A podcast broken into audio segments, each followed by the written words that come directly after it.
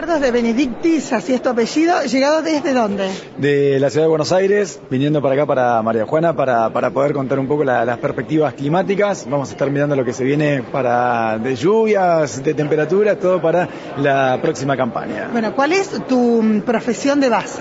Bueno, yo soy meteorólogo, estudié la carrera de Ciencias de la Atmósfera en la Facultad de Exactas y Naturales de la Universidad de Buenos Aires y bueno, y me dedico especialmente a la parte más aplicada al agro y, y bueno, eh, hay un montón de ramas, pero, pero lo mío fue más dedicado a la parte medios y los medios dedicados al agro. Bueno, trabajás en dos medios, ¿no? Sí, en Canal Rural y en Radio Continental, que son los principales este, medios de, comunicación en los cuales trabajo y bueno, después este, en páginas web, este, también trabajo en consultorías y bueno, y ahora con, con junto a AFA dando esta charla dando charlas, no armando el, el, servicio, no desde el servicio meteorológico. No, no, no, no, no, sino yo soy meteorólogo independiente, trabajo por mi cuenta y bueno, el servicio meteorológico como institución también eh, brindando apoyo, pero este, yo no, no formo parte del servicio meteorológico. Bueno, ¿y tampoco formás el pronóstico diario?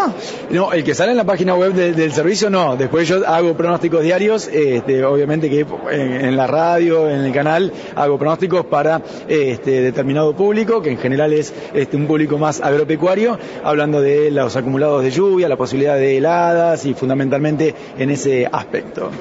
Hablando de heladas, ayer una helada aquí en María Juan, en la zona rural, entre Sastre y San Jorge, algo totalmente atípico, ¿no? Sí, tal cual, ya lo calificamos como heladas tardías eh, y no... Peligrosas. peligrosas eh, y además sabiendo que muy probablemente no sea la última que se puede llegar a dar, este, tenemos una pronto el jueves, este, ya, ¿Sí? la posibilidad de otra vez algún evento de, helada, más aisladas, pero bueno, también presentes, así que ya estamos hablando de fenómenos bastante tardíos. ¿Son normales? O, tienen que ver con esto del niño, la sequía y la niña que no viene? Exactamente, bueno, en realidad están este, muy relacionados con el evento La Niña, que muy probablemente empiece ya a formarse a partir de la segunda quincena de, del mes de octubre, en donde, bueno, en general eh, este, genera este tipo de, de situaciones, porque la humedad es un gran regulador de la temperatura. Entonces, cuando tenemos una situación de seca, hay mucha oscilación térmica, grandes ascensos y grandes descensos de temperatura. Entonces, es mucha la amplitud. Exactamente mucha oscilación térmica, entonces tenemos este, máximas muy altas, mínimas muy bajas, y ahí es donde se produce el efecto de la helada tardía. Hoy por hoy, con satélites y con todo lo que brinda la tecnología,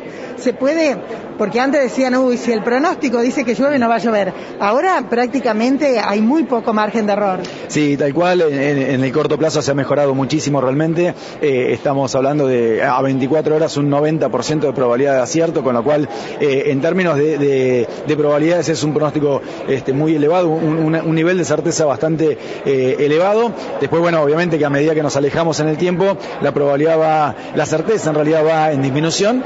Y después lo que hacemos en este tipo de reuniones son tendencias de largo plazo en donde no se analiza una situación en particular, sino un conjunto de variables a lo largo del tiempo y el comportamiento que pueden llegar a brindar.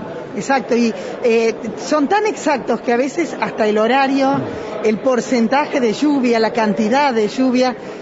¿Cómo se hace esto? Bueno, fundamentalmente ese tipo de, situaciones, este, con el tema de la hora y todo, se trabaja fundamentalmente con el tema de radares, este, pero también es cierto que la tecnología y, los cálculos numéricos que hoy en día las computadoras pueden resolver a gran velocidad nos permiten poder desarrollar pronósticos bastante precisos y a muy largo plazo, porque este tipo de, pronósticos se hacen hasta prácticamente 10, 12 días y bueno, ya con el horario son a 24, 48 horas, no más que eso, pero este, ya con una tendencia a cinco o seis días se puede hablar de periodos del día, por ejemplo a la mañana o a la tarde, y bueno, eso también va afinando un poco la, la precisión. Bueno, hasta acá toda la nota, pero ahora viene lo otro. ¿Qué va a pasar? ¿Hay lluvias anunciadas para esta parte de, la región? Bueno, hay poco, hay poco. Ahora en el corto plazo realmente hay, poca actividad de, lluvias. Eh, este, los fenómenos que se van a estar dando van a ser bastante erráticos.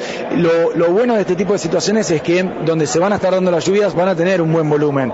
El tema es que son muy puntuales y son esas típicas situaciones en donde tenemos un evento puntual con grandes acumulados y a pocos kilómetros nada de agua o muy poquito, bueno, ese tipo de situaciones son las que podemos vivir a lo largo de toda esta campaña, con lo cual, bueno, hay, hay condiciones que son bastante peligrosas, como decías al principio. O sea, eh, pasándolo en limpio, poca agua. Poca agua, poca agua. Es una campaña relativamente similar a lo que pasó el año pasado, este, con esas características erráticas, que por momentos tenemos algún volumen de agua algo más significativo, pero no es la constante, sino que es la excepción en el momento de las lluvias y eso es lo malo. Bueno, entrar las plantas porque el jueves bailar. Sí, tal cual, tal cual. El día jueves atentos porque el descenso de temperatura va a ser muy fuerte y bueno, potencial riesgo de heladas. Gracias, ¿eh? A ustedes.